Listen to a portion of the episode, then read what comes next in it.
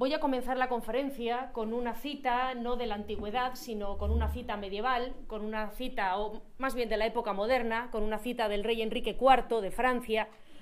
ah, que decía aquello de que él, para los franceses, lo que quería era que todos los domingos hubiera un pollo encima de la mesa de cada una de las familias campesinas del reino.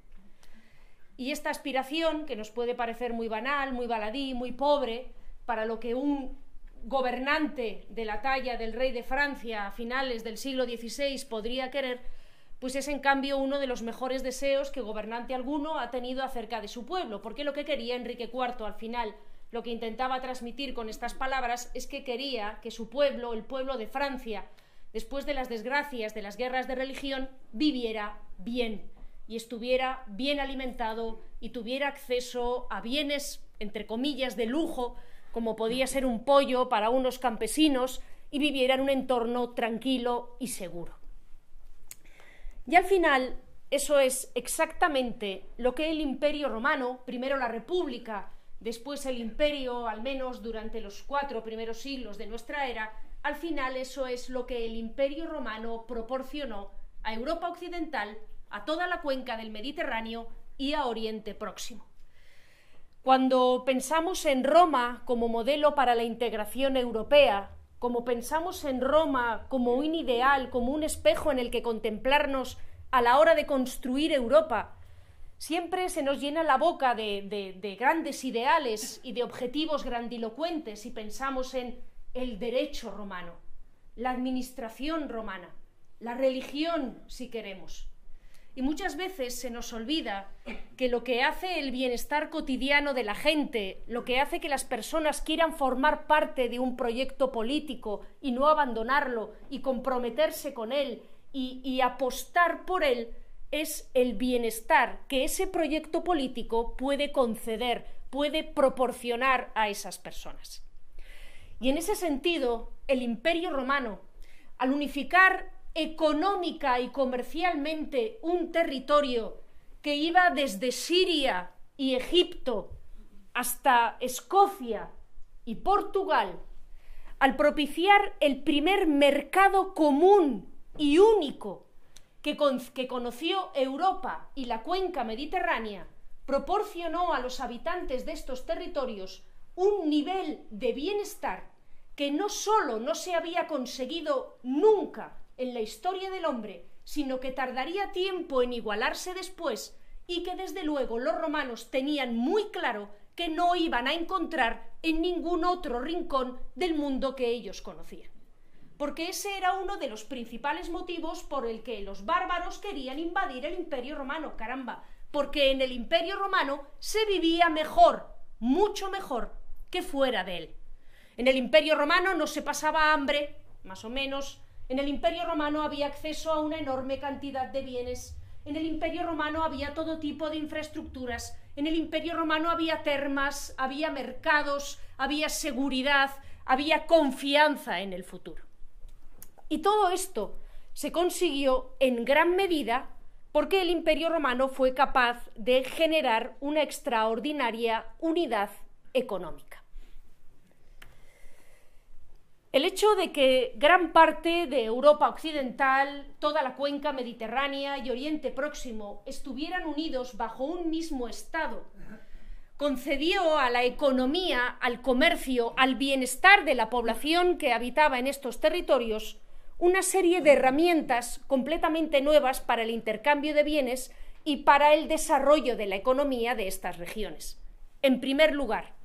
el Mediterráneo y Europa nunca habían tenido infraestructuras para el intercambio de bienes y para el tránsito de personas como las que proporcionó el Imperio Romano.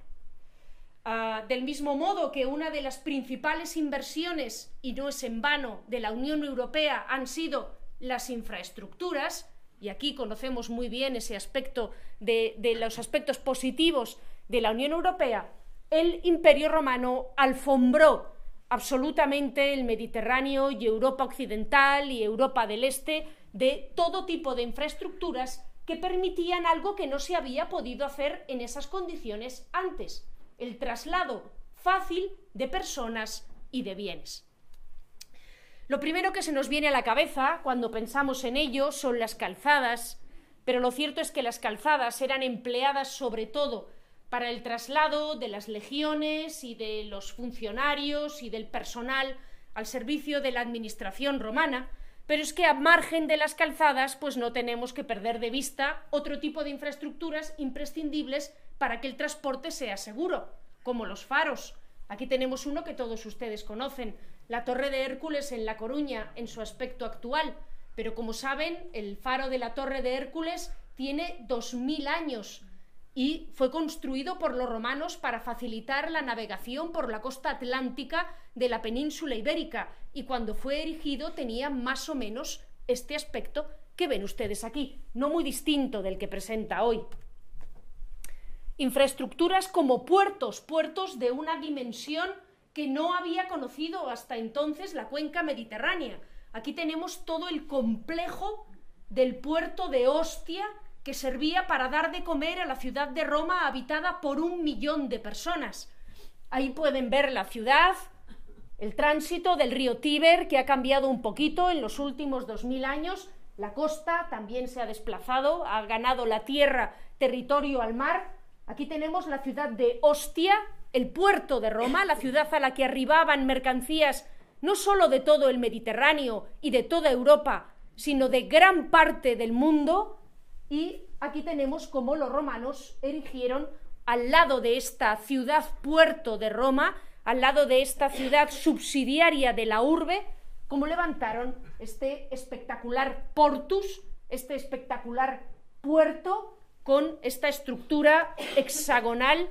erigida en tiempos de Trajano, en lo que fue una de las grandes inversiones en infraestructuras de su época, y que, como pueden ver, la obra de Trajano fue tan impresionante que todavía pervive perfectamente hoy. Esta es una imagen aérea del puerto de Roma, erigido hace 1800 eh, años, y como ven, el hexágono del puerto todavía se conserva eh, absolutamente definido en, eh, esta fotografía. Pero el Imperio Romano también proporcionó algo que hoy nos está generando dos mil años después y como acabamos de ver, incontables dolores de cabeza.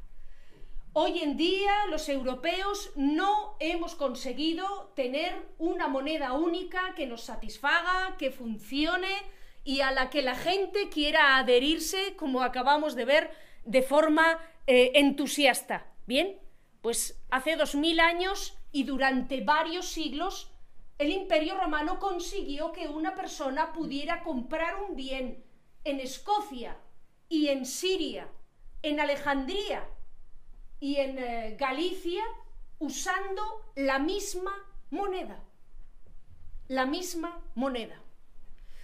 Las monedas romanas, eh, la moneda de, de, bronce, el sextercio, la moneda de plata, el denario, lo tienen ahí, se utilizaban para las transacciones cotidianas, recorrían todo el imperio romano, recorrían toda Europa occidental, el norte de África, eh, Oriente Próximo, eran válidas incluso fuera de esas fronteras, mientras que las monedas de oro permitían algo que también era imprescindible para el buen funcionamiento del, del eh, comercio, para el buen funcionamiento de las transacciones internacionales, que era el traslado de grandes cantidades de dinero o de riqueza de un lugar a otro.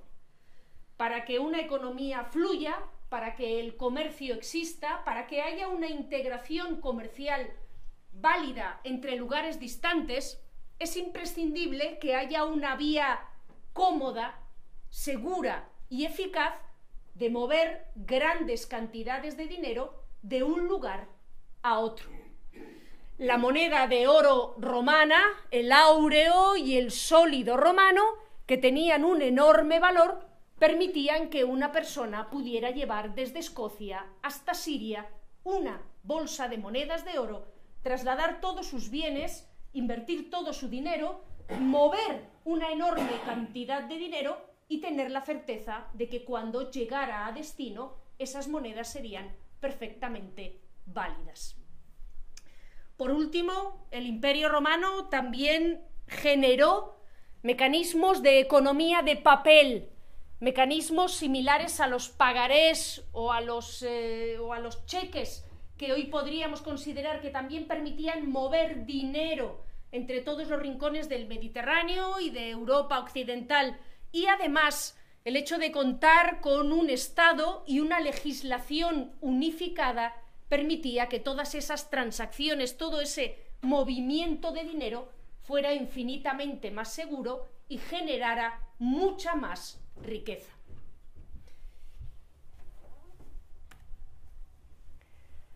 Pero es que además el Imperio Romano también consiguió algo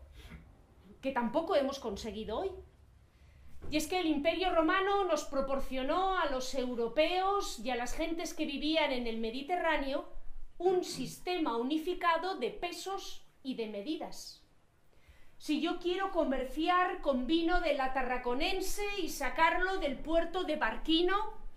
y venderlo en el puerto de Alejandría, ¿cómo sé lo que me van a pagar por el ánfora de vino que yo llevo a destino? Bien, pues del mismo modo que hoy en Europa todavía tenemos libras y, kilos y todavía tenemos millas y kilómetros y todavía no nos hemos conseguido que todos los europeos tengan un mismo sistema decimal para medir las cosas y para medir los pesos y las medidas y las distancias, en el Imperio Romano un modio, que es esto que tienen ustedes aquí, un modius, la medida estándar de capacidad y que era 8,73 litros, casi 9 litros, un modio era exactamente lo mismo en Escocia y en Egipto. Y uno tenía la seguridad de que podía ir con su modio de vino y que podía ir con sus sextercios y sus denarios y que podía usar las infraestructuras del imperio para desplazar bienes a una escala como no había conocido nunca el hombre. Y no solo eso, sino que además el imperio romano se preocupó de que las propias autoridades imperiales, los propios funcionarios que había en las ciudades, se cuidaran de garantizar la seguridad de los pesos y de las medidas.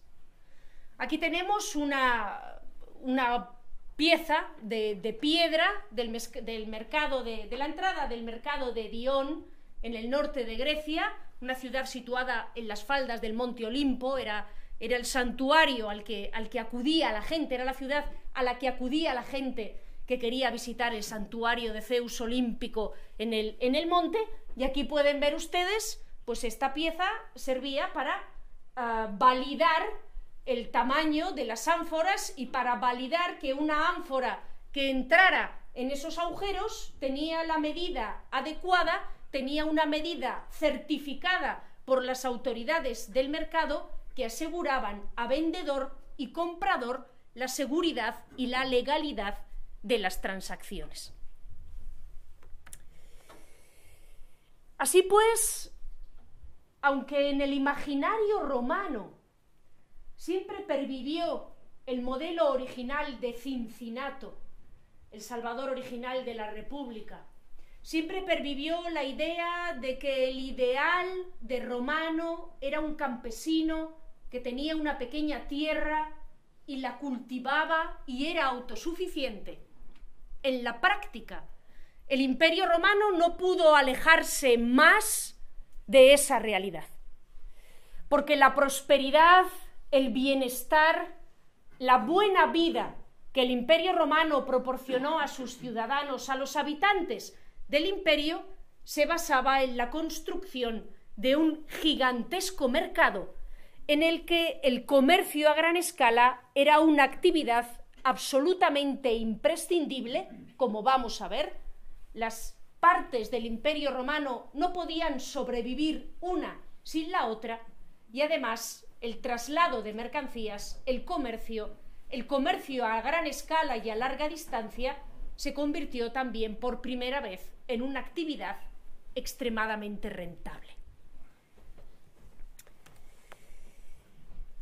El Mediterráneo y Europa Occidental, aquí tienen algunos de los productos que se generaban en los territorios dominados por el imperio, Aquí tienen algunas de las rutas que recorrían el Imperio Romano. Ah, el Mediterráneo y Europa Occidental proporcionaban una enorme gama de productos, desde leones hasta el ámbar báltico, desde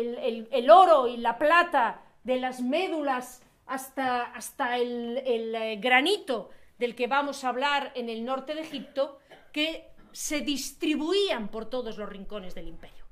que recorrían todos los rincones del imperio. El marfil egipcio llegaba hasta Escocia y el ámbar báltico llegaba hasta las costas de Túnez. Aquí les he traído un gráfico que nos permite ver en cifras, ver en esta tabla la revolución comercial y de intercambio de productos que supuso el Imperio Romano. Aquí tienen los siglos, desde el siglo XX antes de Cristo, desde, desde la plena edad del bronce, desde el bronce antiguo hasta el siglo XV después de Cristo, hasta el arranque de la era de los descubrimientos. Y en las gráficas pueden ver la cantidad de pecios, la cantidad de barcos naufragados documentados. Es muy sencillo hacer la, norma, ¿no? Cuantos más barcos se mueven, normalmente, más barcos naufragan. Cuantos más barcos naufraguen, es que más barcos se han movido. Y fíjense como desde el siglo VI, V antes de Cristo, desde el arranque de la República Romana hasta el siglo VI, VII después de Cristo, hasta la llegada de los musulmanes en el siglo VIII, que es la que rompe definitivamente no la llegada de los bárbaros, sino la llegada de los musulmanes en el siglo VIII, es la que rompe el comercio a lo largo de la cuenca mediterránea, fíjense cómo el tráfico de mercancías en Europa occidental y en la cuenca del Mediterráneo multiplica por 100 el existente antes y después. Esto es el imperio romano. Esto es la prosperidad de Roma. Esto es lo que Roma nos enseña a los europeos de hoy. Un mercado único, un enorme movimiento de bienes, una enorme generación de riqueza. Y no solo generación de riqueza. La integración comercial del imperio romano fue una de las claves de su supervivencia, de su éxito y de su estabilidad. La integración comercial del Imperio romano permitía, por ejemplo, la construcción de edificios de representación de aspecto similar en todas las provincias que promovía la legitimación y los ideales del propio imperio. Esto es, uno puede estar en la capital de la Lusitania, en Emérita Augusta, sentado delante del espléndido escenario que tienen ustedes en la parte superior de la diapositiva, y uno puede cruzar el Mediterráneo, llegar a Siria y sentarse delante del espléndido escenario del teatro de Bosra que tienen en la parte inferior de la diapositiva. Y uno tiene delante exactamente lo mismo y no exactamente lo mismo, sino lo mismo construido de la misma manera, con los mismos materiales y con las mismas técnicas constructivas. Porque a lo largo y ancho del Mediterráneo no solo se movían bienes, no solo se movían riquezas y mercaderes, sino que también se movían artesanos, arquitectos y artistas. Por otro lado, la creación de esta integración comercial a lo largo y ancho del Imperio romano también permitía, como es natural y lógico, a la población el acceso a bienes de otros rincones del imperio, como el vino, la cerámica, el incienso, permitiendo el surgimiento de gustos y de modos de vida comunes. Hay pocas cosas que aglutinen más a una población que la sensación de tener un gusto común, que la sensación de disfrutar de las mismas cosas, Y eso era posible en el Imperio Romano. Sabemos que a los galos les encantaba la cerámica que fabricaban en Italia. Y sabemos que a los itálicos les encantaba el vino que producían en la Galia. Aquí tenemos, por ejemplo, una reproducción de un barco fluvial, de un barco que seguramente recorrería el Ródano o el Rin, llevando un montón de barriles de vino, de cerveza o de cualquier otra bebida. Por otro lado, naturalmente, esta integración comercial generada por el Imperio romano también, como es lógico, potenciaba la economía de las provincias, permitiendo su especialización en las producciones que le resultaban más rentables. La Bética, en el sur de la península ibérica, era espléndida para la producción de aceite, como lo es todavía hoy. Pues bien, integrada en el Imperio romano, que podía proporcionar a los béticos todos los bienes que necesitaran, los béticos podían concentrarse en producir aceite para alimentar a todo el imperio y de esa manera rentabilizar y optimizar el aprovechamiento de sus recursos naturales. La integración comercial, por último, aseguraba también el acceso a bienes de lujo, a esclavos, a las élites. A las élites les encanta diferenciarse, tener algo distinto al resto de la población, y eso también lo permitía el hecho de poder comprar un incienso traído de Yemen, traído de Arabia, y por último, pero no menos importante, sino probablemente lo más importante, la integración comercial del imperio también garantizaba la estabilidad del sistema, asegurando la posición del emperador, asegurando la posición del monarca. Era el emperador, era el monarca, era la idea de imperio misma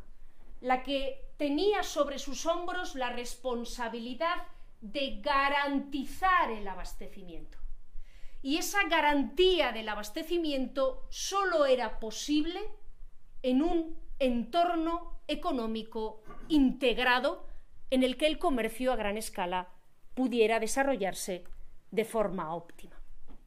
Por ejemplo, la extensión del imperio romano, la defensa de sus fronteras frente a los bárbaros, la garantía de la seguridad dentro del limes dependía de que las legiones y el ejército romano, como ven en las diapositivas, estaba compuesto de unas 400.000 efectivos que requerían anualmente entre 450 y 500 millones de sextercios, que era la mitad del presupuesto imperial. Es como si nosotros gastáramos hoy el 50% de nuestro presupuesto en defensa. Pues bien, eh, el mantenimiento del ejército romano absorbía una gigantesca cantidad de dinero, pero también absorbía una gigantesca cantidad de recursos. Los romanos conquistaron Britania a mediados del siglo I después de Cristo, durante el reinado del emperador Claudio. Cuando las legiones romanas empeñadas en la conquista de Britania se desplazaron a la isla, tuvieron que llevar absolutamente todo consigo. Tuvieron que llevar la soldada, el dinero que cobraban los legionarios, los alimentos que consumían, los caballos en los que montaban, los pertrechos del ejército y cualquier material que necesitaran para la construcción de sus fuertes. Un fuerte romano, como este que ven ustedes aquí, solo un fuerte, solo en clavos, necesitaba varias toneladas de hierro. Así que la conquista y romanización de Britania no hubiera sido posible si la integración comercial del Imperio romano no hubiera permitido el abastecimiento a larga distancia de decenas de miles de personas. Ustedes pueden pensar, bueno, Britania era una provincia recién conquistada, es normal que tengan que llevarlo todo, pero una vez que las legiones se asientan en el territorio ya pueden vivir de lo que esto da. Bueno, echemos un vistazo a la frontera germana, echemos un vistazo a la frontera del Rin, una de las fronteras más delicadas de todo el imperio romano. En el Rin había cuarteladas más o menos unas cuatro legiones. Esas cuatro legiones, con sus veinte mil soldados, consumían más del doble de lo que producían las provincias en las que estaban asentadas. Era imposible mantener ahí a esos soldados si no se aseguraba su suministro. Es más, la cantidad de soldados que había allí era mayor que la población civil que residía en esos lugares. Así que era imposible que la población civil garantizara el suministro de los soldados. Era imprescindible que existiera un enorme despliegue a gran distancia, como este que ven ustedes aquí, en el que el aceite que consumían las legiones del Rin se sacara del valle del Guadalquivir, se llevara hasta Marsella, se subiera por el valle del Ródano, se trasladara a la cuenca alta del Rin y remontara el Rin río abajo para abastecer los cuarteles legionarios. O era necesario que otros barcos remontaran toda la costa atlántica de la península ibérica y de Francia para recorrer Normandía, llegar hasta la otra vez la desembocadura del Rin y río arriba abastecer a las legiones. Algo imposible sin la existencia de un mercado comercial unificado. Aquí tenemos una ánfora Dressel 20 con su típica forma panzuda, que era el ánfora que más se producía en la Bética, que más se producía en la península ibérica y de la que hemos encontrado ejemplares repartidos por toda Europa, por todo el Mediterráneo y por todo Oriente Próximo, que nos permiten contemplar de forma gráfica en qué consistía eso del mercado común. Si el ejército romano, con todas sus necesidades, era el principal demandador del imperio, el segundo gran demandador de mercancías era la capital. Roma, la urbe, era el símbolo del imperio, era uno de sus principales elementos de propaganda, uno de los elementos de cohesión, era el espejo en el que se miraban todas las ciudades del imperio romano, todas las ciudades de los dominios de Roma, y daba la casualidad de que a mediados del siglo I después de Cristo tenía más de un millón de habitantes, que era absolutamente imposible alimentar con los recursos que se obtenían en los alrededores de la ciudad, incluso en cientos de kilómetros a la redonda y la estabilidad del imperio dependía de la estabilidad de Roma y la estabilidad de Roma dependía de que el emperador fuera capaz de alimentar, construir edificios y divertir y entretener a los habitantes de esta gigantesca urbe. Y el imperio romano permitía que esto se hiciera. Aquí tienen ustedes un lugar absolutamente inhóspito, ubicado en algún lugar del desierto egipcio, entre la cuenca del Nilo y el Mar Rojo, ahí lo ven, señalado en verde en la diapositiva, y que recibía el nombre de Mons Claudianus. Este sitio es eh, absolutamente inviable para que nadie resida en él. Está en medio del desierto, no hay oasis, no hay fuentes de agua, pueden pasar años sin que llueva allí, no hay ninguna fuente, no se cultiva nada, no vive ningún animal más allá de escorpiones, víboras y cosas por el estilo. Y sin embargo, en Mons Claudianus, hace dos mil años, había una ciudad, una pequeña ciudad, un pequeño asentamiento formado por canteros, por canteros enviados por el Imperio Romano a ese rincón imposible de la tierra. Porque resulta que allí, en el Mons Claudianus,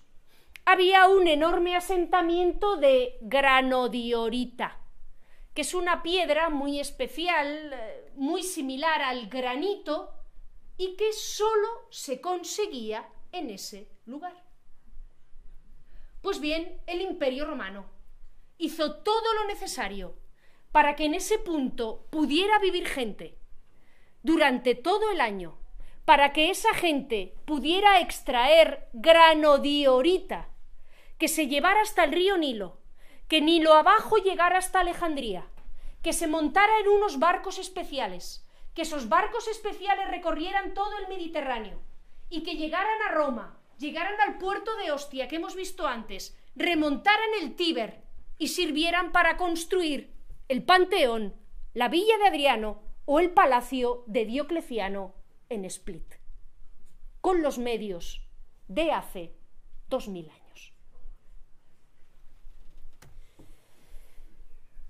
Esto para entretener o para dotar de edificios a la población de Roma, pero claro, uno no se preocupa del entretenimiento o de los bonitas que son las columnas del Panteón si no tiene, como quería Enrique IV, un pollo los domingos a la hora de comer.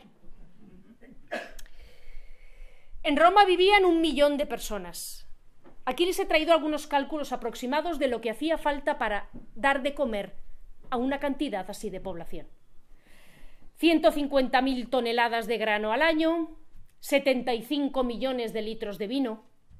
un millón de litros de aceite de oliva solo para las lámparas, para las lucernae, entre 20 y 30 millones de litros de aceite para la cocina y el aseo personal, que no debemos olvidar, los romanos importaban grano del resto de la península itálica, de Cerdeña, de Sicilia, de África, de Egipto. Importaban vino de Italia, de la Galia, de Hispania, del mar Egeo. Importaban bienes de todos los rincones del imperio y de todos los rincones del mundo. Cientos de barcos recorrían el Mediterráneo y muchos de ellos llegaban a Roma. La mayoría tenían entre 60 y 80 toneladas, pero los grandes naves que iban de verdad cargadas para la nonna, para dar de comer a los romanos, podían tener entre 200 y 400 toneladas. Cuando uno piensa en estas cifras descomunales, le resulta difícil hacerse una idea de las cosas. ¿no? Ah, ¿qué más me da a mí 60 toneladas que 200 toneladas? ¿Dónde está una tonelada? ¿Cuánto es? Que necesitaban un millón de toneladas de aceite solo para rellenar las lucernas con las que se iluminaban. ¿Qué significa exactamente? ¿Es, es muy difícil mover un millón de toneladas? El aceite que venía de la Bética, de la Tripolitania, del norte de África, y de otros rincones del imperio, llegaba al puerto de Ostia, que hemos visto antes, cargado en ánforas, como la ánfora Dressel 20 bética, que hemos visto en una diapositiva anterior. En el puerto de Ostia, esas ánforas se descargaban del barco, su mercancía se trasladaba a otras ánforas más pequeñas y las ánforas grandes que venían en el barco se tiraban a un basurero era más barato volver a fabricar las ánforas en origen que lavar las ánforas, volverlas a cargar en el barco y volverlas a mandar a Libia, a Egipto o a la Bética. Así que poco a poco se fueron amontonando ánforas y ánforas y ánforas en un auténtico monte artificial que existe en las afueras de Roma, entre Ostia y Roma a las afueras de la ciudad de Roma, en realidad al sur del Aventino, que tiene el elocuente nombre de Monte Testacho. Un testacho es un, un cacharro roto, un cacharro inservible porque se ha roto. Y cuando uno dice monte, quiere decir una estructura de unos 30 metros de altura, como esta que ven todavía aquí y que tiene una superficie aproximada de unos 20.000 metros cuadrados. Este monte Testacho está formado única y exclusivamente por las ánforas que llegaban del sur de la península ibérica y del norte de África, cargadas en su mayoría de aceite y algunas de vino, y que se fueron tirando al basurero. Y sólo el volumen de aceite que importó Roma durante tres siglos fue tan brutal que sólo las ánforas rotas crearon un monte de 30 metros de altura y 20.000 metros cuadrados de extensión, que sigue excavándose todavía hoy. Así uno puede hacerse una idea un poco más gráfica de los volúmenes de intercambio de los que estamos hablando. Pero cuando les he comentado que a Roma llegaban bienes de todos los lugares del imperio, les he dicho que también llegaban bienes de todos los lugares del mundo conocido. Porque el mercado único que el imperio romano fue capaz de crear significó también el nacimiento de la primera gran ruta de comercio internacional que conoce el hombre, que es la celebérrima ruta de la seda. En el siglo II antes de Cristo se dio una circunstancia que no había tenido lugar nunca antes. China, el imperio del medio, estaba unificada bajo una dinastía de emperadores llamada la dinastía Han, que comenzó a gobernar a finales del siglo III antes de Cristo y cayó a comienzos del siglo III después de Cristo y que consiguió apoderarse de todo el norte de China y de toda la cuenca del Tarim y enviar jinetes y soldados hasta Asia Central, hasta lo que hoy es Uzbekistán. Por otro lado, Oriente Medio, Mesopotamia y Persia, Irak e Irán estaban en manos de otro gran imperio, el imperio parto, que gobernó esas regiones desde el siglo II de Cristo hasta el siglo III, comienzos del siglo III después de Cristo, los ven aquí en amarillo, y por otro, desde el siglo II antes de Cristo, desde mediados del siglo II antes de Cristo, Roma se había apoderado, victoriosa después de la Tercera Guerra Púnica, se había apoderado de todo el Mediterráneo y había conquistado también el Egeo y en el año 133 había llegado hasta Turquía, había llegado hasta Asia Menor. El hecho de que hubiera tres grandes imperios que daban seguridad, moneda única, estabilidad e infraestructuras a esta ruta de comercio, propició el nacimiento, como les digo, en torno al siglo II, primero antes de Cristo, de la ruta de la seda. Y permitió que las mercancías pudieran salir tranquilamente de Xi'an en el norte de China y atravesar 6.000 kilómetros para llegar a los puertos de Alejandría, de Bizancio, luego Constantinopla o de Roma. Y permitía que, como decía Séneca o Plinio el Viejo, una mujer romana pudiera mostrar sus encantos vestida con sedas traídas de China. Los romanos no sabían hacer seda. De hecho, Plinio dice que la seda viene del árbol de la morera. Los chinos guardaban celosamente el secreto de la producción del hilo y no les habían contado nada a los romanos de los gusanos y los capullos. Y dice Plinio, es increíble que paguemos auténticas fortunas para que una mujer romana pueda exhibir sus encantos vestida con transparencias de seda, teniendo en cuenta que eso simplemente proviene de un árbol que tienen los chinos. Y del mismo modo que las romanas, desde Escocia hasta Sudán, se podían vestir con seda traída del norte de China, en China podían beber en un objeto que les fascinaba completamente, en cuencos de vidrio producidos por el Imperio Romano. Como siempre hacen los chinos, los chinos desentrañaron los secretos del vidrio y luego se hicieron auténticos maestros en la producción de cerámica y acabaron ellos vendiendo la porcelana a los occidentales a precio de oro. Pero en tiempos del Imperio Romano los chinos compraban maravillados los objetos de vidrio que les vendían los romanos. Un cuenco de vidrio producido en Roma, cargado quién sabe en qué tipo de, de jumento o de barco, podía llegar hasta China sin romperse. O podía llegar como ese maravilloso vaso vidriado y coloreado a la Bactria, al norte de Afganistán, donde había un imperio que se llamaba el Imperio Kushan, que también comerciaba con auténtica eh, delicia con los bienes romanos.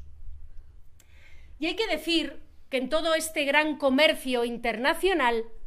las cosas hace dos mil años eran exactamente iguales que hoy. Porque del mismo modo que Plinio el Viejo se lamenta de que hubiera que gastar fortunas para que una romana pudiera exhibir sus encantos vestida de seda, se lamenta también de que la balanza comercial era completamente desfavorable a los romanos. O sea, entonces, como hoy, China produce gran parte de lo que consumimos y entonces, como hoy, la balanza de comercio es desfavorable. Eso no lo consiguieron arreglar los romanos y parece que tampoco lo hemos conseguido arreglar nosotros hoy. Muchas gracias a todos.